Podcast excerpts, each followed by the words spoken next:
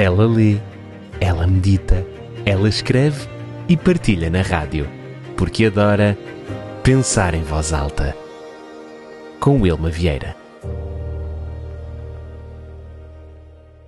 No final do ano passado, que não foi há tanto tempo assim, por altura do Natal, onde se faz a troca de prendas e tudo mais, a minha colega de trabalho ofereceu-me um presente. Era uma pequena agenda, uma espécie de bloco de notas com uma capa bem gira.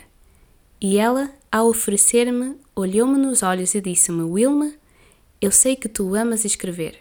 Eu sei que tu és apaixonada por poesias. Por isso, ofereço-te este miminho para que tu possas registar as tuas inspirações. E por ser pequenino, podes facilmente levá-lo ao bolso e sempre que te surgir uma ideia, podes já registar no papel. E eu, que já tenho uma queda amorosa por agendas e cadernos e me apaixono logo pelas suas capas e tenho que fazer um esforço enorme quando passo em papelarias para não comprar, aceitei de bom grado aquele presente e o meu coração estava muito grato. No entanto, no fundo, bem lá no fundo, algo me dizia que eu deveria utilizar aquela agenda para outro fim.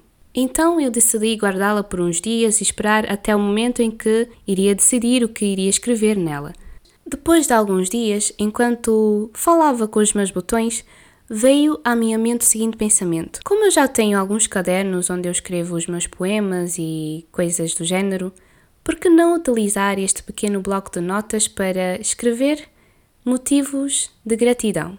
Mas escrever coisas específicas que aconteceram no meu dia que me fizeram sentir alegria, coisas que suscitaram gratidão no meu coração. Mesmo que fossem coisas que não tivessem acontecido diretamente comigo, mas que de alguma forma contribuíram para o meu bem-estar. Afinal, ver a alegria dos outros também suscita alegria em nós, ou pelo menos deveria ser assim sempre. E devo admitir que desde o dia em que comecei a escrever nunca me faltaram motivos para agradecer. Os motivos são diversos, desde o ter conseguido ter uma boa noite de sono, a ter conseguido ter tempo suficiente para não ter que correr para apanhar o metro, ter tido uma conversa agradável, ter sido útil para alguém, ter recebido um elogio, entre outros. E é muito engraçado que quando vou reler estes motivos de agradecimento, a sensação que eu tenho é quase a mesma que eu tive no momento em que essas coisas aconteceram. Mas eu queria ir um pouco mais além. Então propus o seguinte desafio a mim mesma. Tudo bem, eu iria escrever sim as coisas boas que aconteceram no meu dia, mas eu iria também tentar encontrar algo de bom nas coisas menos boas que aconteceram durante o meu dia.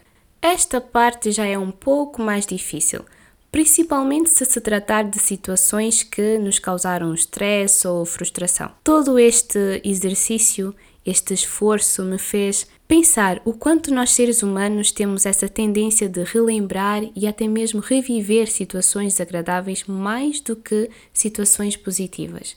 E a Bíblia Sagrada, este livro tão antigo e ao mesmo tempo o mais atual de todos, já dizia no livro de Lamentações, capítulo 3, verso 21: Quero trazer à memória aquilo que me pode dar esperança e relembrar as coisas positivas que aconteceram em nossas vidas, principalmente se estivermos em dias difíceis, nos ajuda a termos ânimo para seguirmos em frente. Eu sei que esta conversa sobre registar momentos positivos ou motivos de agradecimento não é algo novo para ti, mas eu quero te falar como alguém que fez, que faz e que obteve resultados.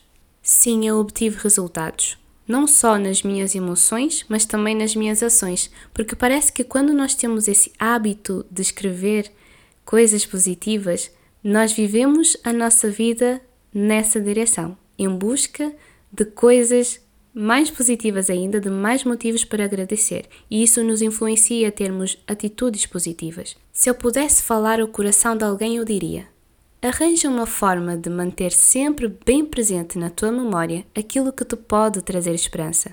Se eu pudesse falar o coração de alguém, eu diria isso. Mas eu muito me alegro em saber que alguns alguém me ouve e por isso sabe tão bem pensar em voz alta.